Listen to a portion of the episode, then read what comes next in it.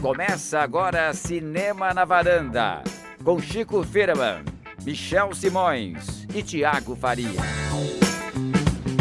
Varandeiros e varandeiros, bem-vindos a mais um Cinema na Varanda, sou Michel Simões. Vamos começar mais um dos nossos bate-papos sobre cinema. Hoje tem um filme de um dos queridinhos aqui da varanda e também tem um filme brasileiro muito importante, não é, Chico Firman? Exatamente, Michel.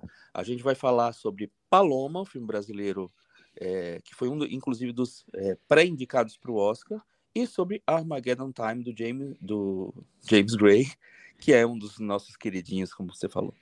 Tá preparado para falar de James Gray e Paloma, o Thiago Faria? Muito preparado, Michel. Esse episódio promete. E além desses filmes que estão tão aguardados aqui na varanda, também temos uma surpresa lá no Puxadinho, né? O Cris Lume preparou sua voz para o puxadinho da varanda, aquele momento do ano que todo mundo espera que você vai falar sobre um tema específico? Vamos em instantes. Chico, antes da gente falar do Armageddon Time e do Paloma, conta pra gente, depois de 15 dias, como é que tá aí a corrida do Oscar? Já tá esquentando? Movimentações, favoritos? Conta pra gente. Seguinte, Michel, essa semana te, a gente teve a, a primeira exibição do Babylon, né, que vai se chamar no Brasil Babilônia, o filme novo do Damien Chazelle, que é um dos filmes mais cotados, mais comentados desse ano, mais, enfim, comentados no sentido de... É, esperados, bem, né? Esperados, exatamente, assim. É, e que dividiu bastante as opiniões né, na, nessa primeira exibição. É, muita gente achou que era um projeto incrível, cheio de coisas muito, muito legais, vai entrar em várias categorias do Oscar, e outras pessoas falaram assim, não, um projeto meio assim é, gigantesco demais, assim não deu tanto certo, tão certo assim, etc. Então o Babilônia ele veio meio dividindo um pouco o público, mas eu acredito pelas reações que ele vai ter alguma atenção para o Oscar. Foi é um dos últimos filmes que ainda não tinham sido vistos, né? A gente teve além de a, a, gente tem além dele o Avatar novo, né? Que deve ser visto em breve, daqui a pouco ele vai estrear mas é, o Babilônia já deu uma, uma mexidinha ali, mas muita gente está cotando ele para melhor filme, melhor direção, inclusive. É, e talvez os melhores, a, a, melhor atriz, talvez a Margot Robbie, etc. No dia que o Babilônia foi exibido pela primeira vez, teve a primeira sessão também do Marte 1, para o pessoal da academia, o pessoal do, enfim, do, dos prêmios, né, que votam nas sessões de críticos, nas associações de críticos, e é, pelo que a gente sabe, teve uma, uma audiência boa lá, a reação foi boa ao filme, mas é um começo um pouco tardio, né? Apesar, o, o filme já foi, foi escolhido faz bastante tempo, e esse é finalmente o primeiro momento em que o filme é, é mostrado, enfim, para alguém lá. É, eu acho que na época que a gente falou do Marte 1, a gente até ficou meio empolgado e tal, e falou que o filme já tinha distribuição lá, nos Estados Unidos, mas na verdade ele não tem distribuição.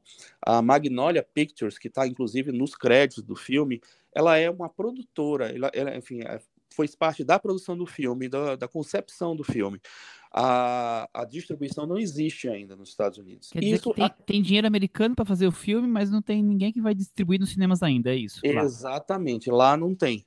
E isso atrapalha bastante a, a campanha porque tem vários filmes que já têm distribuição há muito tempo, que já foram, já estão lá nos cinemas, etc. Então o, o Martinho chega um pouco atrasado à festa. A, o que a gente espera é o seguinte, assim, a gente agora tem um, um sistema que já, é, é, enfim, nos últimos dois anos já foi assim, é, que é de selecionar 15 filmes né, semifinalistas tal, para enfim, para disputar o Oscar, pra, pra, fechando um pouco a lista, né, e, é, deixando um pouco a lista um pouco menor. E eu acho que assim, o Martin 1 pode ser um filme que pega as pessoas pelo coração, pela coisa mais, mais carinhosa que o filme tem, mas sem a distribuição realmente fica um pouco mais complicado, porque a gente tem muitos filmes fortes e com distribuição forte lá, filmes da Netflix, filmes, enfim, que ganharam festivais e que estão aí é o Bardo do, do Inharitu, por mais que ele tenha dividido, é um filme que tem um nome por trás, sim. O Martin 1 é, começa um pouco para trás, isso é, é, é, meio, enfim, preocupante talvez para a carreira dele no Oscar.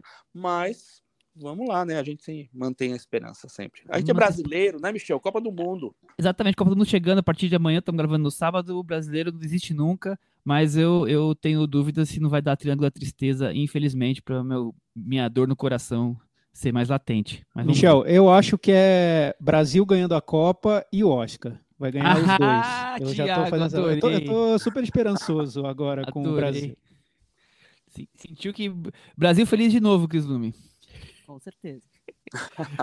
que mais, Chico? Fora a, a, primeira exibição do Babylon, não teve grandes mudanças na, na é, nos principais players do Oscar esse ano. Então, eu acho que, por enquanto, a situação está parecida com o que estava tá é, tempo atrás. O que aconteceu também recentemente foram que foram entregues os filmes, os prêmios de é, técnicos do British Independent Film Awards, né, o BIFA, que, e o After Sun ganhou três desses prêmios, fotografia, montagem e supervisão musical. Então, é, imagino que ainda vão ser entregues os principais, prêmio de melhor filme, melhor ator, etc. Eu acho que ele vai ter mais alguns prêmios, talvez até melhor filme e direção.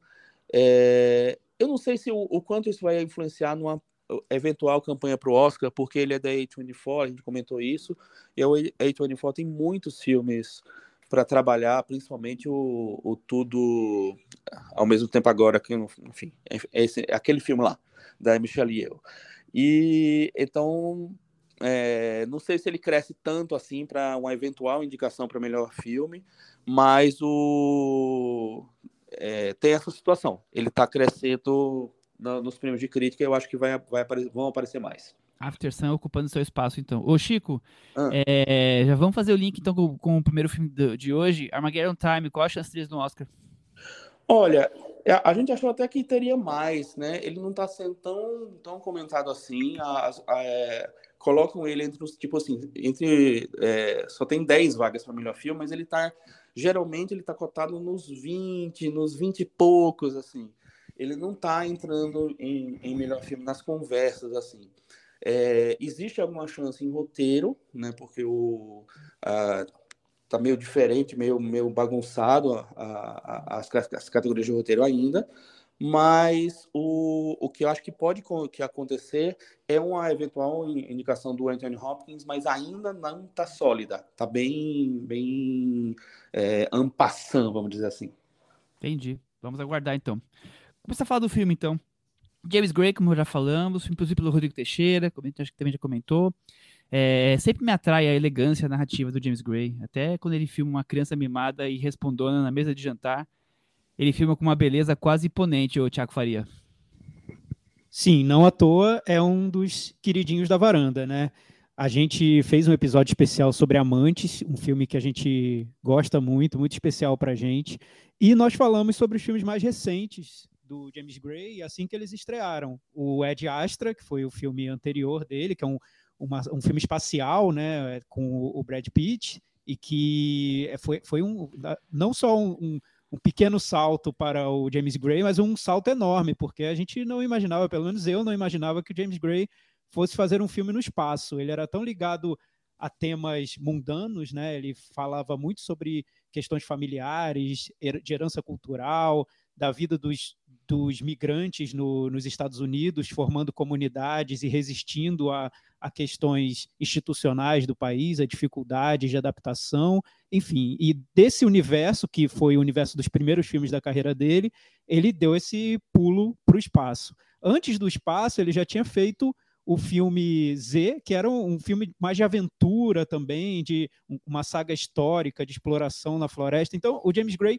estava tateando outros caminhos para o cinema dele, e agora no Armageddon Time ele volta para esse estilo tão conhecido dos primeiros longas de, da carreira, ao contar uma história bastante pessoal. É um filme de memórias sobre a, a infância dele, né, a partir da infância dele, comentando os Estados Unidos do início dos anos 80 e os reflexos desse período, dessa, desse país, nessa época, que a gente vê reverberando até os dias de hoje.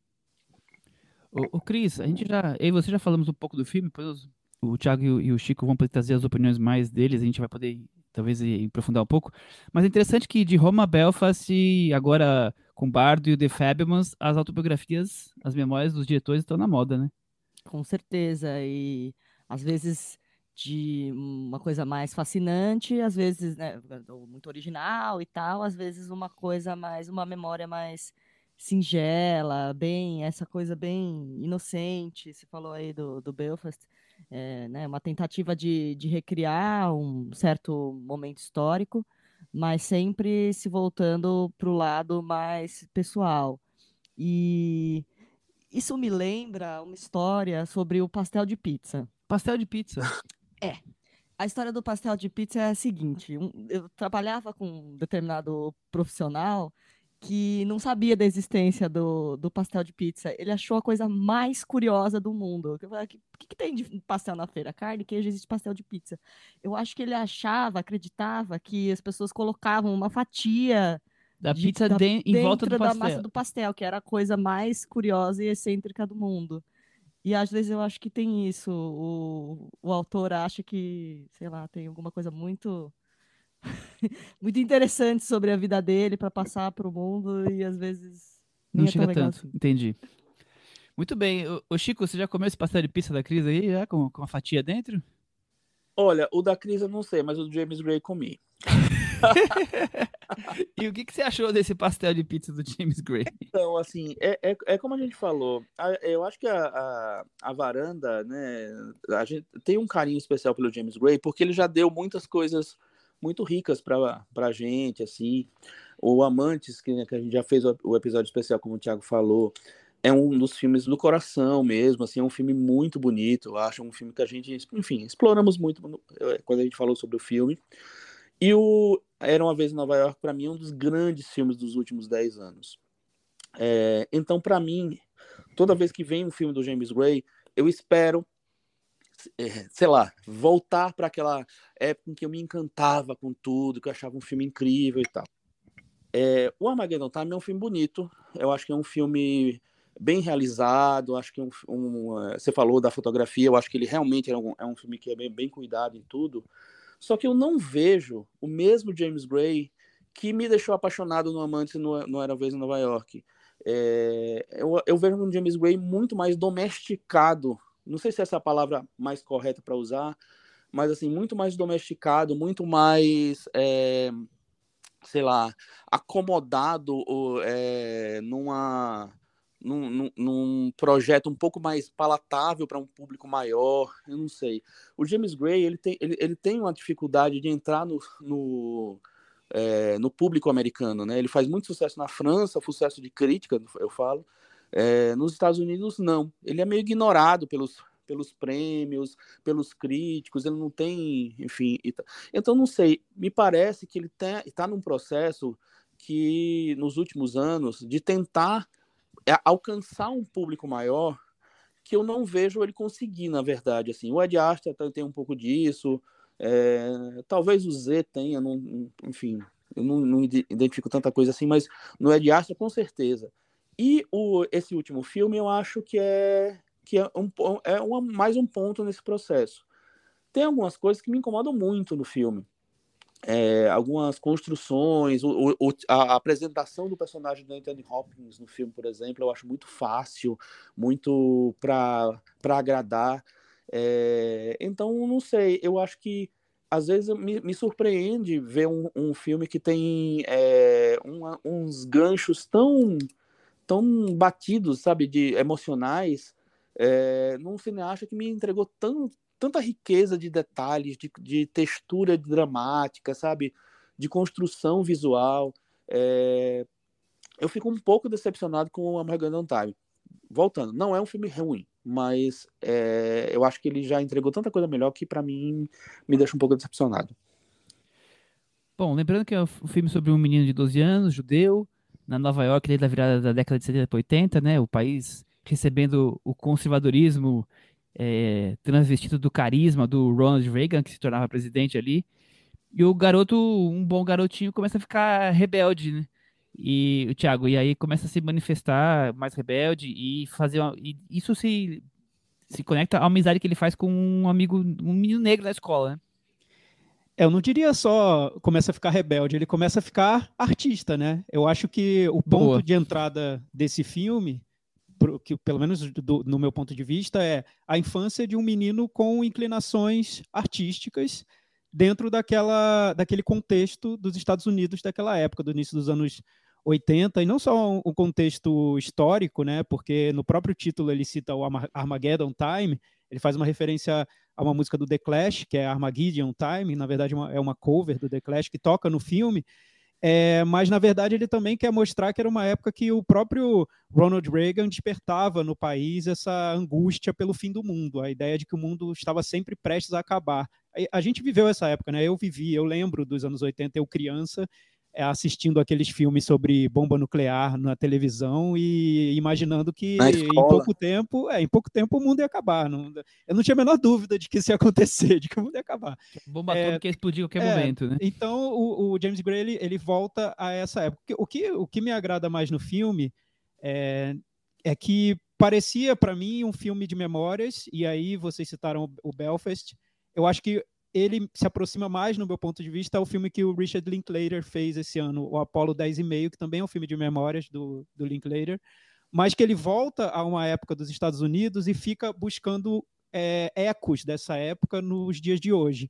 Então, o Armageddon Time é sobre o início dos anos 80, só que ele está sempre apontando para o que o país iria se tornar, né? Não só de uma maneira óbvia dentro do filme, ele coloca personagens da família Trump dentro do filme, então isso é uma conexão imediata aos Estados Unidos do futuro, mas também ele está ali tecendo a imagem de um país que vai cada vez mais se tornando conservador dentro de duas instituições principais que são retratadas no filme, que são a família e o sistema educacional. O filme está sempre oscilando entre a casa do menino e a escola, né? E até tem um, tem um momento que o filme deixa isso muito claro nas imagens, eu acho muito bonito. Eu só, eu só não quero dizer que momento para não dar um grande spoiler, mas é um momento em que a, o, o filme congela, quase ele, ele faz em câmera lenta um passeio tanto pela casa do menino quanto pela escola dele. Então ele pontua. É, é um garoto com inclinações artísticas um pouco acossado por essas duas instituições. Um lado a família, um lado a escola. E como faz para o artista se, se impor jovem dentro dessas estruturas em um país muito específico, nos Estados Unidos, e com toda essa herança cultural judaica que ele tem. Então, o filme que parecia para mim só um filme de memórias, assim, é, como era o Belfast, né? Vou contar aqui como era a minha relação com meu vovô. Na verdade, é um filme sobre um país, sobre relações culturais, sobre instituições e sobre como, como se impor artista, né? Como ser um artista verdadeiro dentro dessa estrutura que, na verdade, sufoca mais do que liberta, né? Acho que o filme segue, no meu ponto de vista, mais por esse caminho. Por isso ele me entusiasmou tanto e por isso, nesse caso, eu discordo de vocês. Eu acho que o James Gray volta à linha que ele seguia em Amantes e Era Uma Vez em Nova York. Era Uma Vez em Nova York é um filme óbvio, assim, claro sobre migrantes nos Estados Unidos. Ele pega essa linha do Era Uma Vez em Nova York e segue no Armageddon Time, agora contando a história de adaptação de um menino nessa realidade. Eu, eu vejo tudo que, que o Thiago tão bem destacou aí, todos esses elementos, mas eu, eu concordo muito com o Chico. Eu acho que ele coloca todos esses elementos em cena, mas ele é, não consegue me dar um ritmo e um, um, uma coisa de sentimento que tudo aquelas, toda essas, essa, essa conjunção poderia oferecer. Então eu, eu acho que é um filme que está demasiadamente calculado. É, enquanto você tem os, os, contextos aí muito bem planejados, mas é, o desenrolar ali das relações, das, das, próprias cenas, eu acho que é muito calculado e fica um pouco engessado, e com isso eu não consigo me conectar, é, talvez a questão mais sentimental, que seria uma das coisas fortes do que ele já fez, por exemplo, em Amantes, como a gente já falou aqui várias vezes. Então eu, eu também tenho essa dificuldade. Eu também acho que não é o, um dos filmes mais criativos do, do James Gray, é, na, não na, na, concepção, mas na sua realização. Cris, e você? Bom, é, eu acho que é assim, é um olhar dele, da vida dele, rico, mas que eu acho que recai em alguns pequenos clichês costumam ser do, do cinema dele mesmo, conforme o, o, o Chico tinha falado. Então, para mim acaba em alguns momentos não não empolgando, não sei, eu fiquei esperando alguma coisa mesmo do, dos atores, da, da Anne Hathaway, do ator que faz o pai, do Anthony Hopkins, acho que, assim, não sei, fiquei esperando uma, uma grande cena que eu acho que não veio. O Chico é um filme todo de contrastes, né? É a família que prega comportamentos sociais e tem horror aos movimentos que o pai está tomando, mas é preconceituosa quando enfrenta os, os, próprios comportamentos sociais, né? A relação do, do menino negro com, com o filho é, causa um temor que eles tanto propagam para que a coisa não aconteça. Quer dizer, resumindo, hipocrisia, né? É, quando você enfrenta o problema, você é, não, não lida como você fala que lidaria. É, eu acho que tem um pouco disso, é, e eu, eu acho que tem uma. Mas eu acho que, tem, que, que isso é até saudável, porque tem uma, uma meio que uma abertura do James Gray para dizer assim: olha, eu era assim, minha família era assim, sabe? É, ele, ele, tem uma exposição nesse filme que é bem interessante. É, eu, assim, a, toda a situação que acontece entre, porque o, o personagem principal é realmente ele, né? O, o e tem, e tem a história do melhor amigo dele. Então, assim, toda essa construção do, do personagem que se representa ele com a história do melhor amigo, acho que é, é uma grande exposição. Ele é meio, meio que dá a cara tapa, assim, olha, aconteceu isso aqui na minha vida e estou revelando aqui para vocês porque, enfim, enfim, faz parte do meu processo de amadurecimento mesmo, de chegar no momento da vida e ficar fazendo uma reflexão. É claro que eu acho que tem, tem com isso vem esse retrato do, da, da, época, do tempo e tal. Realmente era uma família que tinha um pensamento mais é, progressista, talvez, não sei, é, mas ao mesmo tempo estava presa em todos aqueles é, conceitos que, enfim, vigoravam muito fortemente na época. Então é interessante, eu acho interessante ver, ver essa, essa volta é, a essa época, tentando tentar fazer esse retrato dessa época. O que me incomoda mais é porque é que eu acho que às vezes é muito fácil, né? O, é, as, as, coisas são muito muito arrumadinhas, tal. É, e o mas não sei, eu, eu não, não consigo é, ver ele se aprofundar tanto na, nas temáticas que ele lança, assim. Eu acho muito mais que ele fica muito preso a essa coisa do filme de memórias, tudo vai filtrado por esse, por esse é, arquétipo do filme de memórias, e aí meio que as coisas ficam. Parece que não precisam ser tão aprofundadas assim, porque são memórias. Isso que eu acho que me incomoda também um pouco no filme. Eu acho que o filme não avança muito em, em, em muitos aspectos, assim. Acho o ator principal, Banks Rapeta, né? Muito bom, menino muito bom. Ele fez pouquíssimas coisas antes e tal. Então acho que é uma grande descoberta. É um filme é, é, é um menino que inclusive parece parece fisicamente com o James Gray, né? Não, não à toa ele escolheu para representar o papel que seria ele. É, mas ao mesmo tempo, assim, eu acho que ele fica meio, meio solto ali, porque para mim ele é o grande ator do filme, de verdade, assim. E você tem, como a Cris falou, você tem a Anne Hathaway que você fica esperando uma grande coisa, uma grande cena, um grande movimento não acontece. O Jeremy Strong faz o pai também, até tá cotado também para o Oscar, fora o, além do, do Anthony Hopkins, mas é muito pouco, muito rápido. O papel é mais é, é mais ok do que a do que a interpretação em si e tal.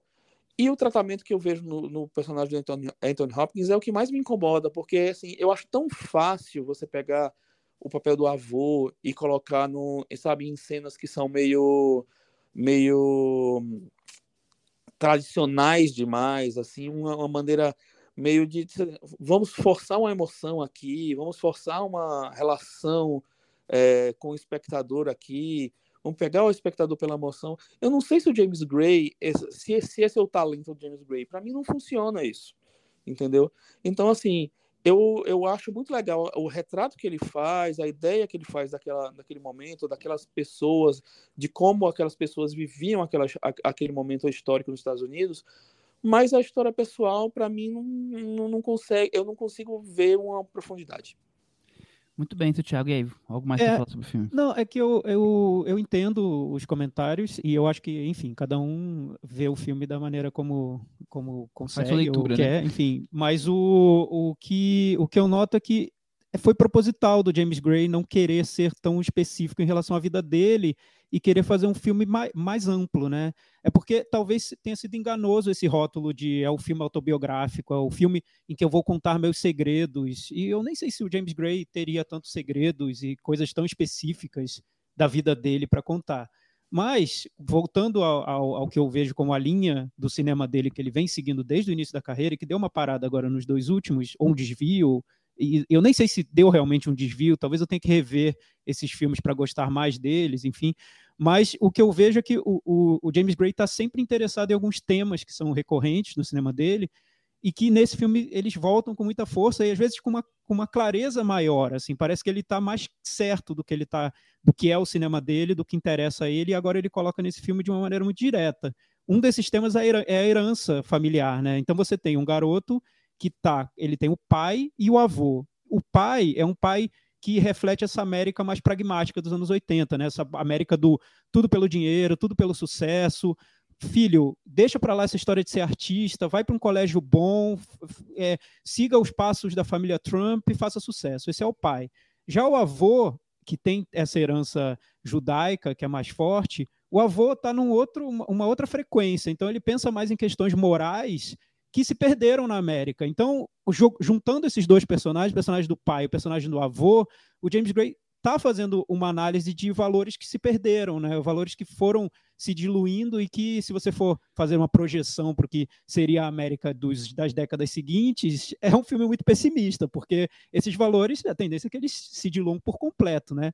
Essa é, esse é o lado familiar do garoto. E aí você tem o lado da escola, né, da formação, da educação, que também está podando esse lado mais criativo desse personagem. É um personagem, tem, tem uma cena que eu acho ótima no filme, que eu acho que no futuro ela vai ser visto como a, vista como a cena que resume talvez o cinema do James Gray, que o personagem ele vai numa exposição no Guggenheim, ele vê uma obra do Kandinsky, que é uma obra abstrata. Imagina, o James Gray é um diretor que é conhecido pelo estilo clássico dele, né, pela herança do cinema clássico. Então ele vê uma obra abstrata, se encanta por aquela obra do Kandinsky, chega no colégio e o professor pede para fazer um trabalho, uma, um trabalho de arte, e o garoto simplesmente reproduz a obra do Kandinsky, uma obra abstrata, não é uma obra clássica, ele reproduz uma obra abstrata. E o professor fala: olha, desculpa, você não está sendo nada original, você está só reproduzindo uma obra, uma obra que você seu, viu né? no que você viu no museu, você não está sendo original. E aí o que o James Gray aponta nesse caso é que que educação de arte é essa que estimula que você seja quase um, um, quase um artista de circo, né, fazendo piruetas, mostrando que você é criativo, que você é ousado. E esse não é o caminho do James Gray, não é o que o James Gray quer fazer, não é o estilo dele. Então, é como se ele estivesse contando essa história desse personagem, da formação artística desse personagem, e ele estivesse fazendo o filme que aquele personagem teria feito. Então, não esperem do Armageddon Time um filme com piruetas. Não esperem o um filme com, com, com, grandes reviravoltas e grandes momentos do Anthony Hopkins e grandes atores brilhando em cena. É o filme contido do, do personagem que está sendo retratado no Armageddon Time, que é o James Gray. Então, eu acho que é um caso muito preciso de filme que reflete o que está sendo contado, o que está sendo narrado, qual é a situação, a situação subjetiva daquele personagem, o futuro daquele personagem e o que aquele personagem conseguiu desenvolver dentro daquele contexto de injustiças e de dificuldades e de, de instituições que podam a criatividade de uma pessoa. Então, isso para mim foi muito tocante no filme. Eu sei que cada um entra no filme como quer, como consegue, como pode, como se interessa por entrar. No meu caso, eu, eu achei realmente um filme tocante. Então, eu vendo vocês contando que o filme não toca nada, que, que não é nada emocionante, que não significa coisa alguma. Para mim foi tão diferente a, a, experiência que, enfim. Curioso, né? Eu gostei um, muito. É. Eu achei, eu, eu vi tudo do James Gray no filme, mas de uma maneira que não é nada óbvia, né? Porque ele poderia ter feito um filme de olha como eu fui especial, olha esse detalhe da minha vida. Não, ele fez um filme clássico de uma, da formação de um garoto que vai se tornar artista num contexto que não é nada favorável a isso. Não sei se eu concordo com você. Sua visão sobre Não, com certeza, com, com certeza discorda. Com certeza discorda. Não, não, tô falando, tô falando assim, porque eu não, não acho que é um filme que de, de jogar fora, que não é que emociona. Eu, eu, para mim, o que eu acho assim é que a, ele tenta trabalhar com um tipo de, de, de emoção, de comunicação, de enfim, linguagem que não é a, o, o que ele entrega o que ele entrega sempre para a gente e para mim isso soa um pouco dif eh, diferente ou não não tão não agrada é, tanto entendi não o quê não agrada tanto né é mas, mas por aí por e, e, tem uma coisa que eu acho muito interessante inclusive na cena do Guggenheim e, e isso é, é, é, lembrado mais para frente no filme tem duas dois dois momentos do filme que tem um negócio que eu achei muito interessante porque para mim é o, momento que o James Gray se abre muito. É, é, porque ele coloca para o personagem dele ele imaginando se, se imaginando sendo aplaudido. É, isso aparece uma, é, parece né, muito fortemente no, nessa cena do Guggenheim depois ele é lembrado mais para frente e aí eu fiquei pensando assim será que o, o fato de esse filme ser um filme mais palatável vamos dizer assim você mire mais num público um pouco maior, tente se comunicar mais com, com o público que, na verdade, meio que ignora um pouco dele. É porque o James Gray tem essa necessidade de, de, de aplauso? Porque, para mim, ele deixa claro que, que isso é uma, é uma questão para ele no filme. Tá, tá na cara, enfim, ele, ele é, a, a, tem uma cena que mas, é pra Chico, isso. Mas, Chico, eu, eu ah. entendo também, e eu, eu, eu entendi esse momento no filme dessa maneira. Mas eu não sei se seria com o Armageddon Time. Será que ele também não poderia estar refletindo sobre filmes que ele já fez? Né? Porque ele já fez filmes com ambições que foram. Por exemplo, o Era uma Vez em Nova York era um filme. Se você for, for rever hoje, e eu até revi trechos do filme agora depois da Armageddon Time, é um filme muito mais ambicioso que o Armageddon Time. Né? Esse sim era um filme que eu acho que o James Gray fez achando que poderia ter tido um reconhecimento maior e não teve, né? Aí você vê o Ad Astra, poxa, um filme no espaço com Brad, Brad Pitt, Pitt. É, aí sim é um filme que poderia ter tido o Armageddon Time eu vejo como um filme pequeno. Eu não vejo como um filme tão com essa ambição tão grande não. Eu, então, eu pelo menos não então consegui ver nem essa ambição de ser um filme, filme com esse alcance todo. Pelo menos deve ter sido só a minha impressão, não sei. Não, não, não, mas, mas é interessante você levantar isso, porque para mim é o seguinte: o, o, o Era uma Vez em Nova York, o The Immigrants, né? É um filme que eu acho que ele realmente é ambicioso. Só que ele é ambicioso de, por um lado artístico. Eu acho que ele realmente, assim, ele, ele tenta fazer um grande filme dentro do, da, das potencialidades dele, do cinema dele. Ele tenta fazer um, o grande filme da carreira dele, para mim, ele tenta fazer ali. E, e, eu acho que ele até consegue, inclusive. é, é, o, o Ed Astra eu já acho bem diferente. Ele vai para o espaço, ele pega o Brad Pitt, é, ele usa a trilha sonora pela primeira vez na vida dele, que é uma coisa que eu acho que mudou, muda radicalmente o cinema dele.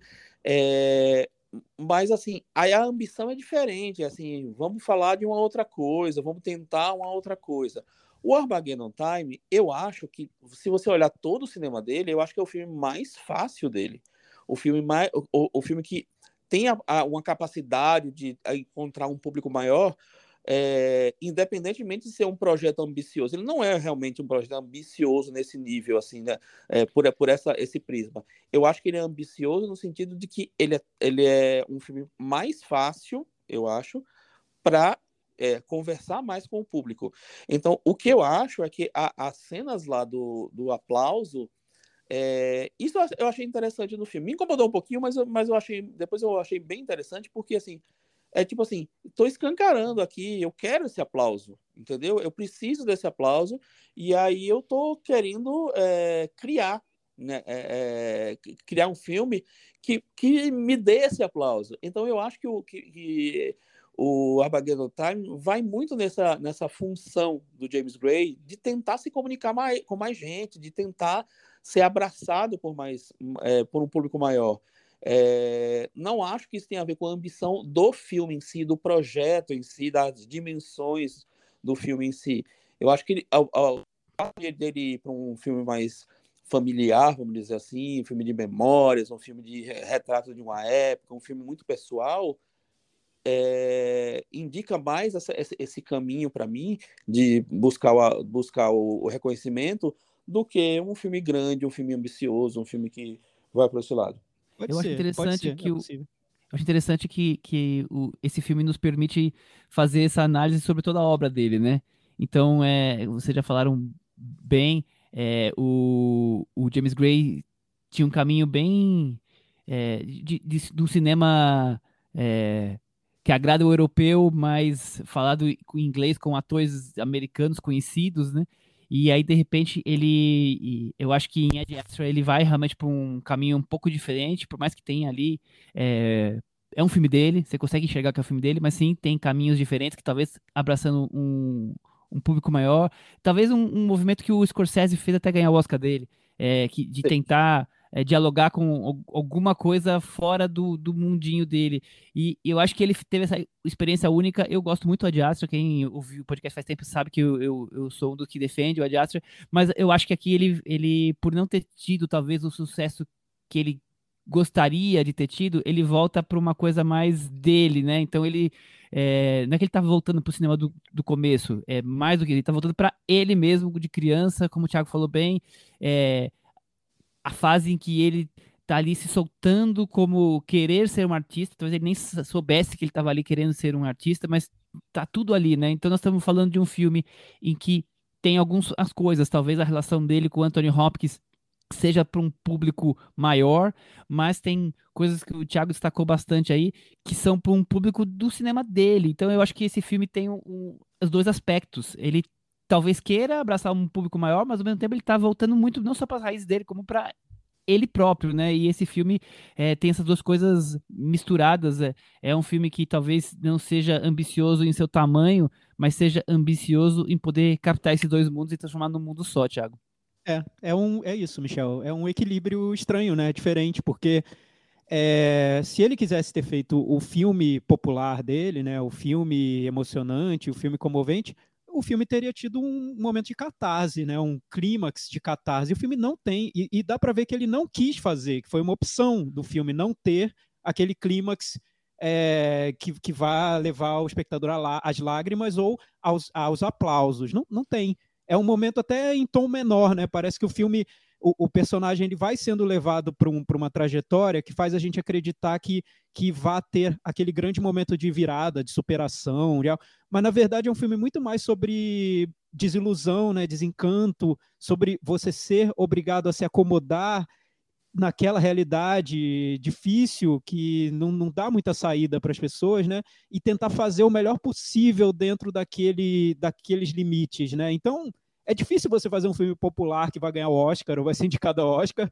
chegando nessa conclusão, né? Eu acho impossível, na verdade. Então é, eu entendo, talvez ele tenha buscado um filme de, de diálogo mais fácil com o público, porque é um filme narrado pela ótica de uma criança, então isso facilita bastante né, essa, essa comunicação. Mas no fim das contas, lá no, no, no, no fecho do filme, eu não vejo é, esse filme, esse filme tão populista quanto pode parecer. Eu vejo mais um filme do James Gray, muito ligado a, a, a, esse cinema do início da carreira dele, que foi até o Era Uma Vez em Nova York. Perfeito. Vamos ver se o filme ficou na varanda agora. É, eu vou deixar ele na varanda, o Chico e você. Ah, claro, fica com certeza. James Gray sempre ficará. Chris, James Gray sempre ficará.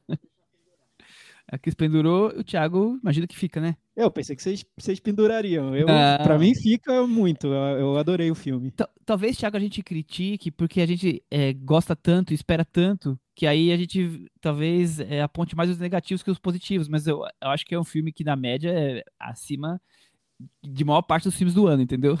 Eu acho um filme bom. Vamos partir agora para Paloma, para o Brasil. Vamos falar de Marcelo Gomes, diretor que acho que os cinéfilos conhecem bem, Cinemas Apenas Urubus e tantos outros filmes. É, é, um filme. Ele teve a ideia inspirado num artigo de jornal sobre a travesti, o filme sobre a travesti Paloma, que tem o sonho de se casar de véu e granada. É o Brasil dos sonhos, da fábula, versus o Brasil do preconceito, do conservadorismo, da violência social, o Chico Firman. É, ele, acho que ele parte desse, desse fato real que chamou a atenção, que a, a, a travesti que resolveu casar na igreja, é, de noiva e tal, e que causou naquela cidadezinha lá do interior do Nordeste e tal, é, e vai, vai contar essa história.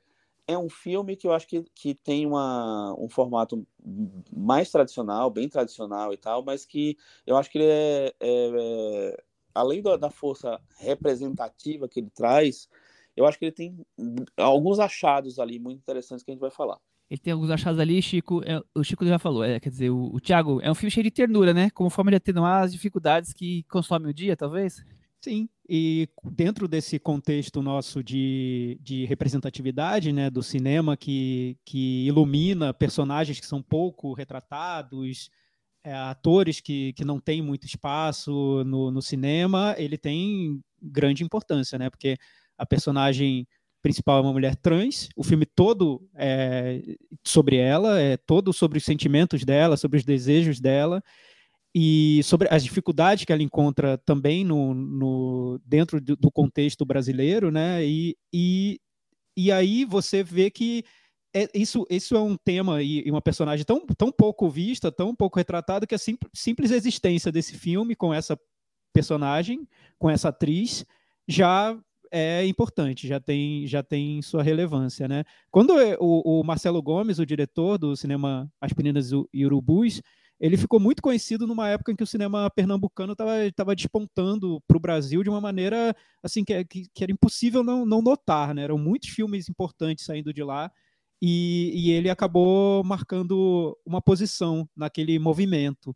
Eu acho que é interessante como o cinema dele foi por vários caminhos a, de, desde então, né? Ele fez até aquele filme Joaquim, que é um filme, um filme bem diferente do que, pelo menos eu esperava desse início do cinema dele. E parece que agora com Paloma ele, ele retorna. Foi um filme que para mim deu essa impressão de um retorno a essa fase do cinema Aspirinas e Urubus. E até um filme que ele me lembrou muito no, no, na estética, na maneira como ele mostra essa personagem, essa personagem feminina, foi o Céu de Sueli, do, do Karim Ainu. Então, me parece um, um retorno a esse, esse cinema que, que a gente estava acostumado a ver lá no, no início dos anos 2000. Interessante você falar do Karim Ainu e do cinema do Marcelo Gomes, porque é, não, não só as, as, filmografias deles se misturam, como eles até filmaram juntos, né? Aquele Viajo Porque Preciso, Volto Porque Te Amo, para mostrar o quanto que, que ali a, as carreiras seguem paralelamente, cada um com seu estilo, né? Eu, eu sou dos que, que gosta muito do cinema do Marcelo Gomes. É, talvez o Joaquim seja aí um dos. Não tô lembrando de nenhum outro que, que, que tenha me decepcionado. Acho que o Joaquim foi o que esperava, passou do Festival de Berlim na competição, mas acabou não, não conseguindo ser tão relevante para mim. Mas eu gosto desse cinema dele um pouco diferente. Documentários estou me guardando para quando o carnaval chegar, sobre aquela cidade de, dos jeans, né? Mas é, eu, o que mais me chama atenção nesse filme é o, o Chico é, é que é uma mulher em busca da normalidade, né? Ela quer se tratada como uma pessoa, uma mulher normal, ela quer se casar numa igreja católica, é um grito silencioso por ser tratada como todo mundo é tratado, na normalidade, né? É, eu acho que tem isso sim. E eu acho que isso se reflete no filme ser. É, o, form, o, o, o, formato do filme, né, a, a, linha do filme, é uma linha muito tradicional. E eu acho que isso é um, é, é um reflexo do tema que ele está tratando. Eu acho que ele faz questão de que seja mais tradicional o filme para poder tentar trazer essa personagem para um, um, um contexto de normalidade mesmo, de, de assim, é, de, de pertinência, né? Assim, é, ela existe, ela está aqui para para ser essa história está aqui para ser contada e uma história e é mais uma história. Então acho que tem uma, uma eu acho, acho até que o filme é pouco ousado é, narrativamente por, por conta disso, assim. É, queria que ele fosse um pouco mais ousado, na verdade, assim. É, mas eu acho que tem isso, assim. E uma coisa que me agrada muito no Paloma é o seguinte, assim. É, toda vez que você vai contar uma história de, de, trans, de mulher, pessoas trans, de é, travestis, né, que é, uma, que, que é, o filme é bem é, crava bem esse termo também. É, a gente vai para uma história que, obviamente, que tem, passa por muito sofrimento, por denúncia social, por uma coisa de é, retratar a violência com que essas pessoas são tratadas, né, com, enfim, como a vida trata essas pessoas, as pessoas, como as pessoas observam essas pessoas, é, e, que eu acho que o filme passa por isso, com certeza, mas eu acho muito interessante como ele sempre volta para um lugar de, vamos botar entre aspas, de amor, é, então, assim, o, a personagem é muito bem tratada pelo, pelo Marcelo Gomes, é, pelo roteiro, pelo, pela direção do filme, assim. Sempre é, é existe esse tratamento, que aí eu acho que eu concordo bastante com o Tiago, assim, eu acho que volta mais para os primeiros filmes do Marcelo Gomes, que sempre tiveram esse, é, um tratamento muito carinhoso com os personagens. O cinema, o cinema Espinho Urbus é, é, é, a prova, né? Enfim, o personagem do João Miguel ali, o João Miguel surgiu ali naquele filme, né? na verdade. Então, eu acho que ele é, retoma isso, assim. E para mim, a Kika Sena, que faz a, a Paloma, né, que faz a personagem principal, é uma super revelação. Eu acho ela ótima no filme, acho ela super natural. É, eu não sei se ela fez esse filme antes ou se ela fez a, a, um papel pequeno que, ele, que, que, tem no Noites Alienígenas, que passou na mostra, que ganhou um gramado é, antes, porque os dois são do, do mesmo ano. Mas para mim é uma atriz, uma atriz assim, cheia com, com muitas potencialidades ali e que encontra nesse personagem uma maneira de é, mostrar todo esse o, o, que ela o que ela tem para oferecer. Mas o filme eu acho que ele para mim, o grande pecado do filme é que ele não ousa tanto. E assim, eu acho que você fazer contar um filme, fazer um filme sobre uma travesti, sobre uma mulher trans, você tem espaço para usar mais. Eu acho que o Marcelo Gomes poderia ser mais ousado. É, eu também super concordo, Chico. Eu também, ah, eu também fico na expectativa do filme um pouco mais ousado. E ele me entrega toda essa ternura, essa preocupação realmente de colocar essa personagem em tantos aspectos, né? É, mostrar a questão do preconceito, mostrar a questão do sonho e tudo mais. É, eu acho que ele consegue é, trazer bastante disso, mas eu, eu, também acho que dentro de, um, de uma narrativa é, que poderia ser mais ousada, e com isso a gente desperdiça a chance de fazer um filmaço, sabe? E faz um filme bom. E podia é. ser um, um, grande filme. Tchau. Michel, o, a ousadia que eu vejo, que eu achei interessante, é como ele mostra as cenas de sexo do filme, né? Sim. Porque dá para ver que ele quer frisar isso, é, é, quer mostrar de um jeito mais. É, não é tão explícito, porque ele, isso não é feito geralmente no cinema, né? Parece que é, um, é um, uma curiosidade do Marcelo Gomes quase, quase exploratória ali. Vamos mostrar o que não é mostrado, vamos dar luz ao que não é visto, né? Então, ele faz questão de mostrar esse lado da intimidade dessa personagem, né? E, e por que não, né? Acho que a questão grande, a grande questão do Marcelo Gomes é por que não posso, né? Por que não, por que não mostrar? Você tem algum problema com isso? Vai te incomodar? Então, esse início do filme, quando ele está apresentando a personagem, eu acho que é a melhor parte dele, acho que é a força do, do filme, né? Porque você tem a atriz que é muito boa, realmente, eu concordo com o Chico aqui, que a cena tá arrasando no filme. Sim, super. E, e, é uma força do filme, porque o filme é a personagem, né? O filme é o perfil da, da Paloma. Então, é, tendo uma atriz muito boa fazendo, muito natural, já o, o Marcelo Gomes já sai ganhando logo de cara, não precisa fazer muito, muita coisa mais, né?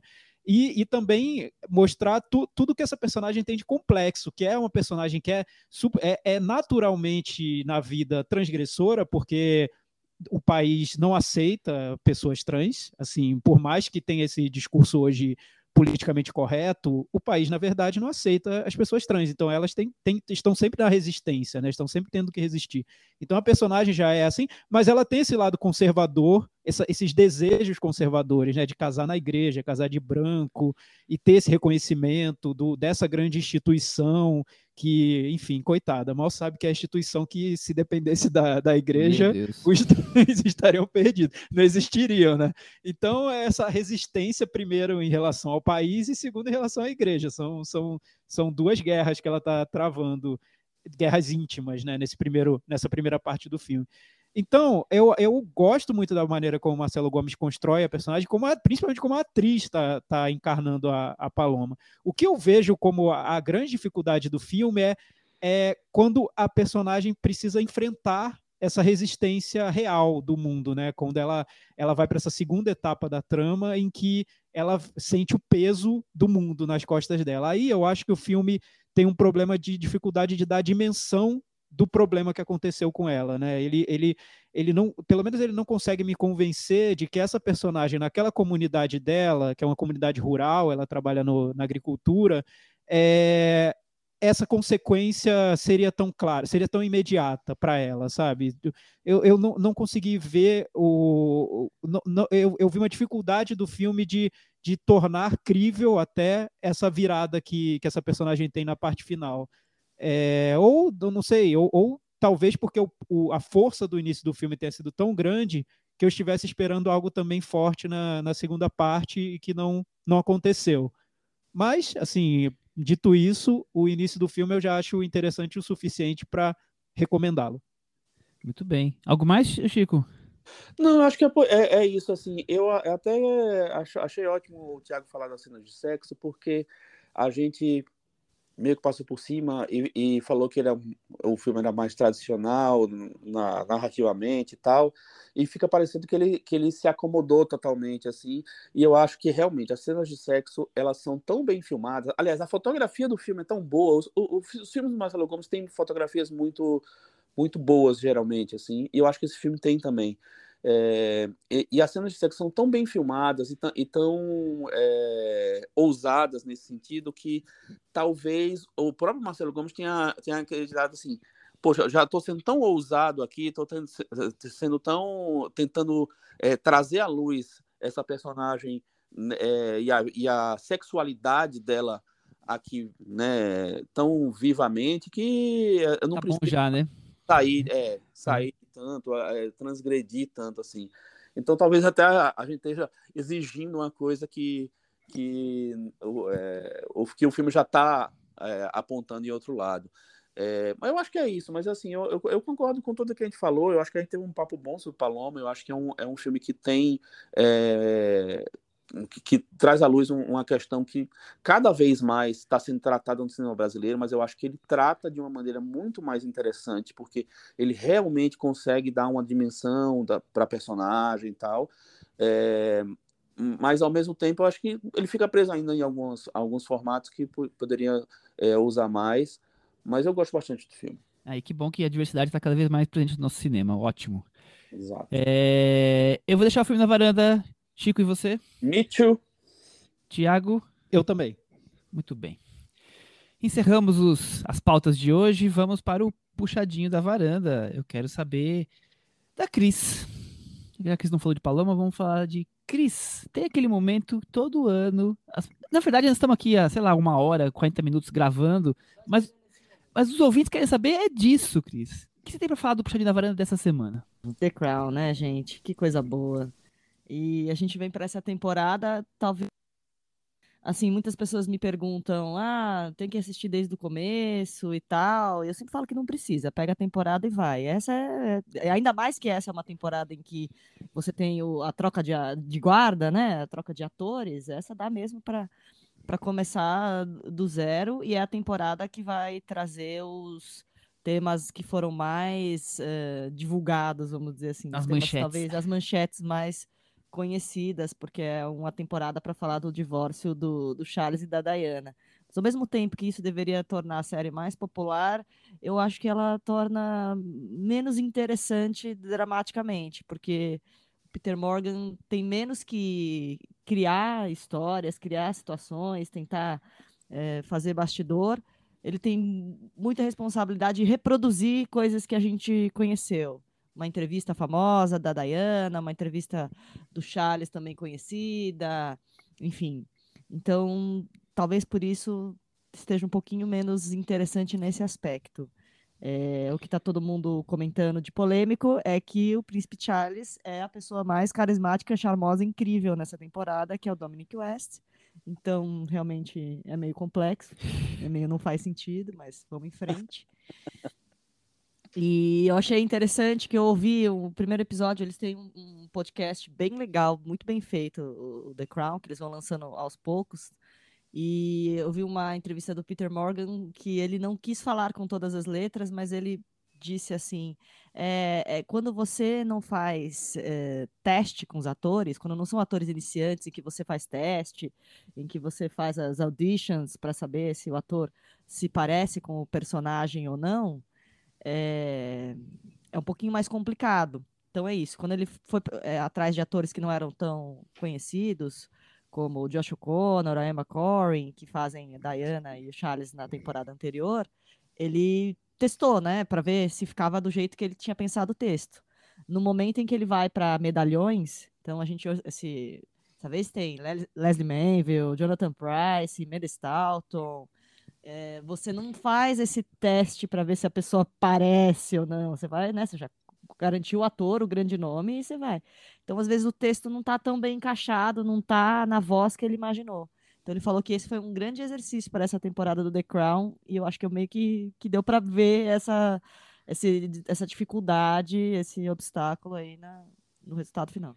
Cris, Que desculpinha. É, eu achei, eu achei muito esfarrapado. bola, né? Ah, muito famoso, eu não conseguia fazer teste, não sabia se tava ruim. Ah, mano. Não, E- mas e- eu entendi fora que, isso. fora Não, é aqui, assim- é Chico, assim, Chico, fora que é aqui, assim. Chico, tem, tem dois no filme muito famosos, a Imelda Stanton e o Jonathan Price, que estão perfeitos no- nos papéis, né? Então foi um erro bem específico ali, né? É, Não, não, não, mas eu entendi o que ele quis dizer, porque, por exemplo, a Imelda Staunton é, o, é a fase, é o período da Ellen Mirren no filme A Rainha, que foi dirigido pelo Peter Morgan, né? É uma rainha muito mais vulnerável, a Imelda Staunton, muito mais dócil, muito menos imponente do que a Ellen Mirren. Então, eu acho que é isso que ele quis dizer um pouco, sabe? Ele deve ter escrito imaginando a Ellen Mirren entrando e, de repente, não, não era bem aquilo na hora que começou a gravar. Então ele foi mudando muito o texto. Então isso foi isso que ele quis dizer assim, porque nessa temporada passou a ser mais importante você conhecer, co- conhe- conseguir os medalhões, né, conseguir grandes nomes, puta, Jonathan Price, Leslie Manville, do que chegar naquela pessoa que é bem parecidinha, como era o caso da, da Emma Corrin, como Princesa Diana no, na temporada anterior. Então eu não achei que ele mentiu, não. Eu achei, eu achei que o problema foi assim, uma coisa que era para ser uma vantagem pro, pro, pro texto dele, para o que ele tinha bolado, se tornou. Né, deu, deu um bug ali, Eu- eu acho. Eu acho que tem um problema aí realmente de dosagem de carisma versus. É, é, do que carisma entre, entre os atores e os personagens. Por exemplo, o Dominic West, que a Cris já comentou. O John Lee Miller como John Major. Gente, pelo amor, não, não, não dá pra acreditar que, Nossa, que- que o John Lee um dos Miller é o John Mayer. mais chatos da história da Inglaterra, um dos atores mais legais do James Bond. O cara vem do transporte, mano, não dá. Mas eu gosto muito da Leslie Manville e da Elizabeth Debicki, que eh, eu acho que estão muito bem. Eu não vou ficar discutindo The Crown porque é especialista, né? Mas eu acho que essa, esse peso aí do- dos charmes é, é, me chama muita atenção quando eu tô assistindo, o Thiago. Não, o caso o Príncipe Charles é, é chocante, assim. Eu acho que é um erro tão grave que é, ofusca o resto da série, É, né? é. Porque é óbvio que a aparência do Príncipe Charles era muito importante. To- A gente viu isso, a gente viveu isso, né? Não tem como apagar nossas memórias. O Príncipe Charles era muito esquecido, né? Assim, não era um galã. É Nunca o foi. câmera lenta, galã. né? Ele foi de mão puxado, né? O pior é deixar a Camila exatamente do mesmo jeito, ou seja, não melhoraram nada na Camila, coitada, e botar o Charles como galã, né? Tá, tudo bem, enfim. E sobre a estrutura da série, assim, eu concordo 100% com a Cris, eu acho perfeito o que ela disse, mas é, eu fiquei até questionando, será que eu achei mais interessante as primeiras temporadas porque eu não conhecia tanto as histórias? E será que eu achei essa tão desinteressante porque pareceu para mim só um relatório do que, o que dos fatos que ocorreram, para a gente lembrar do que ocorreu, sem nada de criativo e nada muito específico, me parece uma temporada muito preguiçosa, mas também me fez questionar as anteriores. É, eu também acho isso, não, não sei, eu, é, eu acho que ele não teve que criar coisas tão, tão interessantes, porque já estava tudo meio que criado, tudo é meio conhecido. Mas aí na hora que ele vai criar também, eu acho um desastre. Eu vou dando um spoiler, tem uma cena pós-divórcio do Charles e da Diana, que eles vão tentar meio que manter a amizade e não vão conseguir, que eu acho assim um Horrível, horrível. horrível, horrível, Cris, horrível. Então, eu É, e a Dayana abrindo a geladeira dela e só tem uma azeitona e um pouquinho de queijo. Tá pior que a minha geladeira aqui. É, é, muita, é muita licença poética, né? Muita licença Eu poética. acho auge. Eu acho que, por exemplo, ele tem episódios em que ele vai para licença poética em que ele é muito mais feliz, né? Episódios da, do Livian Coleman, a gente fala aqui para mim, o, o Aberfan, que é o episódio que tem um desastre num, na, num, que, ela, que a rainha precisa aparecer e tal, um com várias mortes, eu acho muito mais forte, muito mais interessante. Mas, enfim, para as pessoas que conhecem o que é mais famoso de família real, é essa temporada é a que tem os, o que- as coisas que você espera Mais recentes, de, né? de família real estão tão, tão lá, com certeza. Mas eu acho isso, eu acho que é, so- sofreu de duas coisas. Sofreu de um fardo Netflix, é, tá, tá diluída, é só mais uma série no, na piscina da Netflix. E sofreu de ficar querendo ter atores famosos em todos os papéis. Para que esse Dominic West, gente? Não tem o menor sentido. Vamos colocar, né? Quando, quando eles trabalharam, assim, quando eles for- formaram a Claire Foy como rainha, quando eles formaram o Josh O'Connor e a Diana como Charles e Diana, eu achava que era tava muito mais interessante, você ficava muito mais imerso. Nessa temporada é muito rosto conhecido e eu acho que nessa nesse turbilhão, acho que quem se sai melhor é o Jonathan Price. Eu gostei muito dele. Eu gostei É, muito ótimo. dele. Eu gostei da Imelda Stanton também. Ela me lembra dessa rainha nessa fase, fase final, né? Eu, eu gostei dela. E eu, eu acho interessante vocês falando, porque todo mundo sabe que eu não vejo The Crown, então nem posso comentar muito. Mas duas coisas. Eu acho que, que eh, falando agora eh, sobre essa, essa, essa necessidade de ter muitos atores famosos, gente, The Crown é uma coisa tão estabelecida, né? Enfim, todo mundo já vai ver a nova temporada do The Crown. Não, não tem por que você precisar ter tantos grandes nomes. E realmente essa temporada tem mil, né? A Olivia Williams, enfim, Leslie Manville, várias. Ok, beleza, tal. Então, por isso que eu acho que nada a ver ele falar esse negócio do Dominic West, porque assim, escolheu errado. Desculpa aí, escolheu errado. É, ou, ou foi, ou foi passar pano, né, Chico? Porque o cara virou rei agora, né? Então, eu achei esquisito. A série tem um problema que eu acho no tom, que é ela é muito afetuosa com os integrantes da monarquia, muito, assim. Ela chega num ponto que parece que quer justificar tudo. Então, essa cena do, do Charles com a Diana pós-divórcio é, um, é o melhor exemplo. Para que isso, né? Para quê? Para mostrar que no fim das contas, eles ainda teriam um certo respeito. Eles se odiavam, tá óbvio que eles se odiavam. É, se odiavam, a rainha péssimo. odiava a Diana, tá muito claro, assim. Mas a série quer sempre buscar um, um tom afetuoso, um outro lado, sempre positivo, né? Nunca negativo. Um outro lado que vai mostrar que talvez aquilo tenha sido positivo. Tipo, acho difícil comprar. Eu, eu acho que ah, as primeiras temporadas são mais interessantes, Thiago, é, porque também tem um envolvimento político e histórico maior. Aqui nós estamos praticamente falando de manchetes de fofoca, né? De, de divórcio e suas, e suas é, é, o, o- que vazou, né? E naquela época ainda tinha conversas com Churchill, Segunda Guerra Mundial. Eu acho que também tem, tem esse peso. Algumas coisas eram é, novas pra gente, né? Mas acho que algumas coisas eram tinha, um- tinha uma rainha que tinha ainda é, algum peso político, que com o passar dos anos, obviamente, foi, foi se perdendo, minha, minha opinião. Chico Firman, já pagamos nosso boleto anual de The Crown, agora é só na próxima temporada. O que você tem pra trazer do puxadinho? Não, mas peraí que eu preciso, eu preciso só falar uma coisa assim. É, en- entendi e tal, mas vocês estão estão reclamando que a Diana é da gente, cara. Sabe? Porque ela só tem uma azeitona na coisa, pô. A, a vida é assim. Ô, Chico, é você, você vai ficar com Oi. pena da Diana nessa temporada. Vai Chico. por mim, a Diana é muito gente como a gente. Ela vai no cinema escondida porque, coitada, né? Ela é tão pobre Chico- menina rica mesmo. É, que- é que, é que é- a cena da azeitona vem logo posterior à cena em que a gente descobre o quanto ela faturou pelo divórcio. Não combina a cifra, entendeu? Ah, Não dá. Não, Não, e dá. o lugar onde ela mora, né? Se você sabe qual é o lugar onde ela mora, Exato. você vai ter um certo, vai ter um certo Não- choque de realidade. Não ali. rolou, entendeu? Faturei sei quantos milhões de libras e tem uma azeitona na geladeira. Não rolou. No mesmo dia, não rolou. E parece, que o filme, e parece que o filme não tem muitas. Ou ele não tem muita informação sobre a Diana, ou ele não quer abrir essas informações, porque a personagem fica tão ali solta, ela é descrita só como uma mulher solitária, apenas, ponto final. Assim, uma mulher solitária.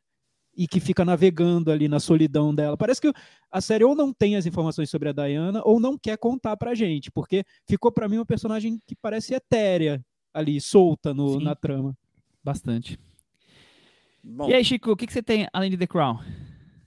eu tenho essa, essa mágoa mensal com, esse, com essa MUBI que é, é, fritando as nossas, as nossos nervos, assim, tirando 300 filmes de vez do, do acervo deles. Nossa, que coisa triste, gente. 130 filmes saindo, 129, eu acho, saindo é, agora no final do, do mês de novembro. Então, enfim, eu, eu percebi que eu, eu tenho uns quase 40 filmes que eu quero ver. Muito filmão, né? muito filmão, a, a filmografia inteira, ou, ou- ou pelo menos o que tá lá da Agne Varda, é, enfim, muitos filmes muito legais, assim. É, então, assim, eu queria só recomendar algumas coisas que vão sair até o fim do mês da MUBI, e eu acho que valem muito a pena ser vistas. Na verdade, todos os filmes da, da Agne Varda tem que ver, porque eles, ela, ela é fantástica, tinha vários cultos que eu não tinha visto, eu tô vendo aqui aos poucos. Ela, que, que mulher maravilhosa. mulher, que Começa mulher. a falar, começa a falar aquela narraçãozinha maravilhosa dela, que eu, que eu queria casar com ela, acho maravilhosa. Então, tá. Eu vi o da Guerra Tips que eu não tinha assistido, até achei que eu tinha visto, mas não vi, é, é, não tinha visto. Que filme incrível, que é, é, são, é uma visita é, dela aos comerciantes da, do bairro, da rua, que ela mora ou morava na época e tal, assim. É um filme tão delicioso de assistir, sabe? Os personagens vão crescendo aos poucos, vão aparecendo aos poucos, vão surgindo, você vai conhecendo em cada volta que ela dá. Filme incrível e tal. Outro filme que vai sair lá, que eu acho maravilhoso também, é Onde Fica a Casa do Meu Amigo, do Abbas Kiarostami. Acho que é um filme necessário para ver nesses tempos de tanta brutalidade, assim, um filme delicado, um filme, sei lá, é, bonito mesmo, assim. É, tem dois filmes do Chabrol que eu amo que vão sair também, Ciúme e o Inferno do Amor Possessivo, Mulheres Diabólicas, filmes mais conhecidos, né, mais recentes, né, dos anos 90, mas que merecem muito ser vistos. Meu Tio da América, da Alain René, que eu acho maravilhoso. Charada, do Stanley Donen, parei, porque senão vou falar vários. Muito bem. 130 oportunidades aí de assistir, até deve faltar uns 9, 10 dias para quem quem tá ouvindo agora. É, os filmes do Guigilê que eu já destaquei aqui, eu tenho mais 11 para ver, então eu tenho 11 dias, 11 filmes, acho que vai dar tempo, vamos ver. A Copa do Mundo vai atrapalhar meus planos. Tiago Faria, você. Eu vou, eu vou também falar sobre esse Opa. ato de terrorismo da MUBI, né? Porque não é para isso que eu pago minha assinatura, para ser surpreendido com esses anúncios de que cento e cacetada de filmes vão, vão. Mais filmes que a equipe de transição do Lula, né? Não dá. Vamos. Enfim, eu, eu desse, desses filmes que estão na lista da, da MUBI, eu, eu queria. O Chico já recomendou vários que eu também recomendaria, os do Chabrol. Eu acho que tem que ver todos que estão lá, são, são excelentes. Mulheres Diabólicas, aliás, é um filme que foi muito comentado na época, mas eu acho que parou de ser tão comentado e quem não viu, veja, assim, vai lá, assista sem, sem, sem medo algum. Mesmo se você tiver algum preconceito com Chabrol, veja esse filme, você, você vai gostar com certeza. Tem, tem os filmes do Chaplin, que também estão saindo, e o Chaplin, ele é muito conhecido por essa fase antes do, do Grande Ditador, mas tem os filmes do, dos anos 50, os últimos filmes, pelo menos o, o penúltimo e o antepenúltimo, que estão lá disponíveis na, na MUBI. Um é muito famoso, que é o Luzes da Ribalta, e o outro é o Rei de Nova York. Muito curioso para quem não conhece essa fase do, do Chaplin, que é uma fase que ele está discutindo a própria trajetória, o, o, o legado dele para o cinema, se abrindo, se expondo de uma maneira que, que é tão moderna, né? São filmes dos anos 50, mas que influenciaram os diretores da, da novela Vague. O, o Godard ela, era muito fã desses, desses dois filmes e dá para ver a influência desse, dessa, dessa trajetória final do Chaplin nos filmes que foram feitos pela novela Vague e no cinema que foi, foi criado a partir de então. São filmes muito ousados pro que até pro, pro cinema que ele fazia. Então, vale assistir a esses dois filmes que estão nesse pacote de maldades da MUBI. a lista é, de filmes para que devem ser vistos ali são imensas. Os cinéfilos deviam era parar tudo e, e assistir. Ô, ô, ô Michel, só para completar, eu esqueci de falar de um filme que eu acho fundamental, eu acho que é um filme riquíssimo e que nem, muita, nem tanta gente conhece, que é o filme Uma Página de Loucura. Um Nossa, de... maravilhoso. Maravilhoso. É Obra-prima. Um filmes que eu acho sobre a insanidade, sobre é, a, a, pessoa se perder na, na própria mente, assim, eu acho uma obra-prima de verdade, um maravilhoso filme, uma página de loucura, vai sair. Um filme japonês dos, dos anos 20, né? Se não me engano, 25, 26. É incrível, incrível. Assistam. Se tiver que ver um filme só, vejam esse. Exatamente, também acho. É, eu, eu vou. Eu tô junto com vocês, né? Já falei vários, mas para trazer algo diferente eu não posso deixar de destacar um filme que está nos cinemas, que eu gosto muito, que é um filme francês do ano passado, chamado Contratempos. Eu acho muito intenso, do diretor Eric Gravel, com a Laurie Calamy.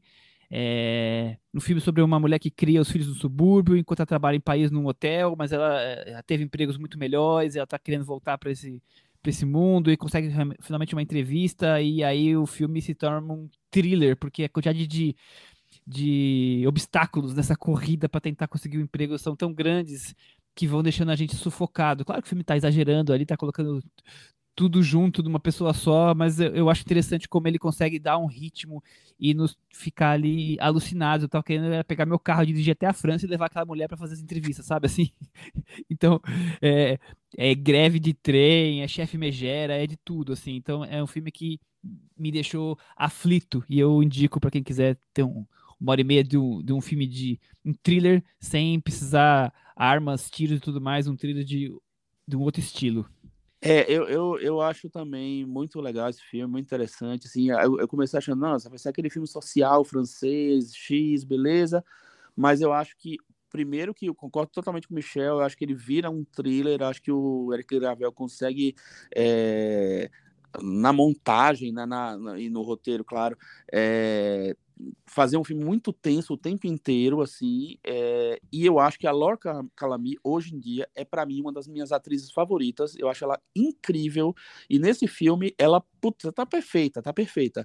É, vale, vale bastante a pena conhecer esse filme. Vamos para aquele grande finale agora? Cantinho do ouvinte. Com o Thiago Faria. Cantinho do ouvinte, o espaço dos comentários no nosso blog cinemanavaranda.com. Só para contrariar, eu vou abrir hoje com um comentário que não foi feito no blog, mas que tem relação é, com os comentários do blog. O Vincent, nosso querido Vincent Cecerim, deixou um, um, post no Twitter, o, a rede social que por enquanto ainda existe. Enquanto a gente estava gravando esse episódio, ainda existia. E ele falou o seguinte: fiquei um pouco chateado que meu comentário sobre a mostra de São Paulo não foi sequer citado Nossa. no último Cinema na Varanda. Até eu descobri que eu escrevi dois parágrafos entre um filme e outro e não postei. Nossa! Aí, aí não dá pra gente ler, né, gente? É, realmente fica mais complicado. Assim. É. Cobrir festival é maravilhoso, mas seu cérebro pode virar um purezinho. É, Maravilhoso. Exatamente. Mas, aí, ele, aí ele fala, mas enfim, a mostra foi maravilhosa e voltar para casa nesse dia de eleição foi mais maravilhoso ainda. Já estou com saudade de ficar babando na tela do Sesc. Tá aí o comentário do Vincent, então, sobre a mostra. É, Vincent, é, é, é isso, né? A gente só lê quando, quando o comentário é publicado. A gente, é, por enquanto, né? Vai que com, te com a tecnologia a gente consiga no futuro ler de outra maneira. pensamento. Muito bem, muito bem. V vamos dar o clique final para mandar o, o, o comentário pra gente, viu? É, isso. tem que lembrar disso. E ficar babando na tela do Sesc, realmente a gente esqueceu é de babar. Eu é lembro de, de, uma época da mostra que os cinéfilos, mais cinéfilos, ciné... que queriam dizer até que eram muito cinéfilos, eles sentavam na primeira fileira do Sesc. Eu nunca consegui, e teve uma vez que eu sentei muito perto da, da primeira fileira, porque eu não consegui poltrona livre. Nossa, sério, eu quase vomitei no meio do filme, porque foi insuportável para mim, eu não consegui. Então, assim, muito. Eu acho difícil, muito, porque você tem que ficar olhando para esquerda é. e para direita. É, eu, eu, admiro assim, muito. Não dá. Consegue, é. Eu acho que é um, é algo, sei lá, deve ter uma explicação genética para isso. Chico, você consegue ficar eu, lá no, na primeira? Não, a primeira não, eu odeio a primeira fileira. Mas a, eu gosto da terceira. A, a, minha cadeira fixa no Cine Sesc, aqui em São Paulo, é a terceira cadeira do lado direito, a terceira fileira, enfim, a cadeira do, do corredor. É, do lado. Eu, eu, gosto muito de sentar do lado, as pessoas não gostam, eu acho ótimo, porque eu chego lá, sempre tá meu lugar lá, esperando. Vazio.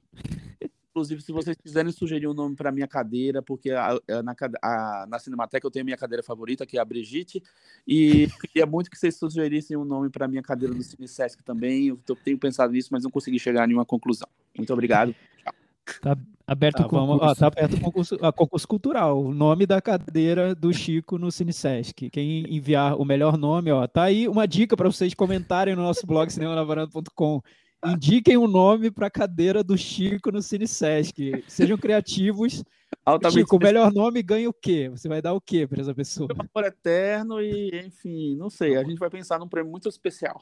Muito tá bom. bom, adorei. Lá no blog, então, voltando ao blog do cinemanavaranda.com, é, o Kleber Santos ele deu um, deu um puxãozinho de orelha na gente, porque ele disse que parece um pouco pedante quando a gente fala que que, ah, como eu ouvi muito mais filme que o público, essa cena desse filme aqui, para mim, não tem nada de novo. Ah, tá como certo, eu já vi Kleber. muita coisa. Tá ele, então, ele falou que soa um pouco mal, e realmente, tá eu certo. acho que tá soa certo. mal. Mas, assim, eu, eu, eu acho que soa mal, mas eu vou voltar a recomendar que as pessoas vejam mais filmes se elas quiserem falar sobre cinema, porque eu acho que é importante ter repertório mesmo, né? Sem querer ser pedante, não estou querendo ser pedante, eu estou dizendo, ó, é legal você ter o repertório, porque o que eu vejo muito nas redes sociais é, é estreia um filme no ano e as pessoas saem dizendo esse é o melhor filme de todos os tempos, tá? Mas e aí, qual é o referencial, né? Qual, qual, os outros, e os outros filmes que são muito parecidos, né? E que são tão criativos quanto. Se eu falar que tem um filme mais criativo, você vai achar que eu sou pedante, enfim. É, eu, É eu, eu, esse repertório. é, eu, eu entendo total o, o, o comentário do Kleber, concordo com ele. Acho que ah, às vezes o, o- a mensagem sai truncada pelo jeito que a gente fala tal, mas realmente eu acho que é, é- é bem por aí. é, pelo que o Thiago falou, ah, que talvez a gente tenha se expressado desse jeito, assim. Porque é, acho que hoje em dia. tem- Inclusive, eu acho que fui eu mesmo que fiz esse comentário, viu? mas, Não, mas deve ter sido eu também. Eu acho fiz que todos nós momento. em algum momento já fizemos, por isso que vale. acho que todos já fizemos. O, o que eu acho que, que, que acontece é o seguinte, assim, é, realmente tem isso né, que o Tiago falou, de, de assim, hoje em dia, por, por conta das redes sociais e tal, não sei o que lá, é, os, a- as pessoas às vezes não vão para o que está fora do que está na frente da, dele. Então, eu acho que a gente tenta trazer realmente uma coisa mais que tá, tá nas bordas, que está meio escondida e tal, não sei o que lá vamos tentar mudar o jeito de falar para não ficar arrogante. Não é, não é realmente não é essa a intenção, mas é, eu acho legal ampliar os horizontes mesmo. Muito bem. Algo mais?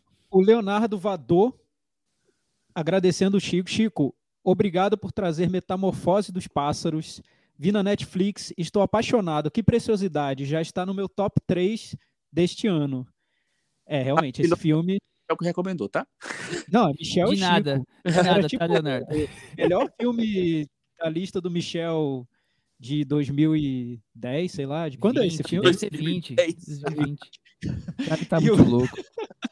E o Chico também. E eu também gostei muito quando eu vi. É um filme. Esse, esse é, é- Se você está querendo buscar um filme diferente, né? Que tem uma narrativa que, que, que vai por caminhos diferentes.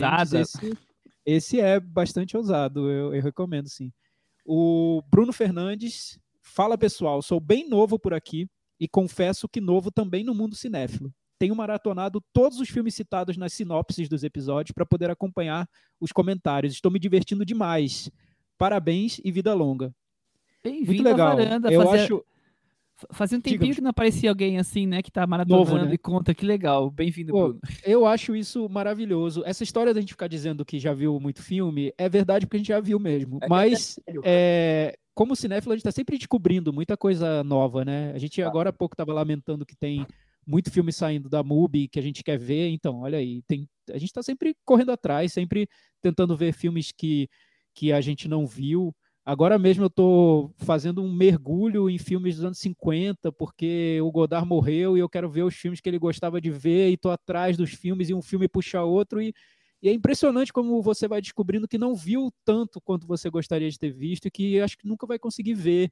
E essa é a nossa aventura, né? De quem gosta de cinema e quem se empolga com cinema, quem ama cinema, né? Nunca é demais, nunca é demais descobrir, nunca é demais surpreender com os filmes. É bom sempre estar com a cabeça aberta para isso. O que é chato, que pode ser uma barreira para você descobrir coisas muito legais, é realmente se fechar nessa história do esse filme que eu vi esse ano é o melhor filme de todos os tempos. Pô, calma aí, também vamos, vamos ver aquele outro que talvez um cinéfilo está recomendando, ou até aquele, aquele, aquele comentário mais ácido que um cinéfilo fez para você que te ofendeu. Pensa eh, um pouquinho, refl- reflita, vá atrás depois do filme para ver se aquele filme talvez não, não seria realmente muito bom. É, é bom ter a cabeça aberta para descobrir filmes muito legais. E é um universo tão gigantesco, né? De, do, o cinema ele é tão múltiplo que, enfim, estar se maravilhando e descobrindo coisas novas o tempo inteiro faz parte. É o inferno, né? Você viu, você viu mil, você quer ver agora mais dois mil, que você descobriu por causa daqueles mil mais dois mil. É o inferno. É, inferno é. que a gente vive e a gente adora. O inferno do amor possessivo. Exato, meu Deus do Ai, céu. Maravilhoso, adoro. O próximo que eu vou ver vai ser esse. Porque faz isso com a gente. É isso? Acho que encerramos, temos um episódio, Chico. Eu acho que sim, né? Então é isso aí, até o próximo episódio. Tchau. Tchau. Tchau.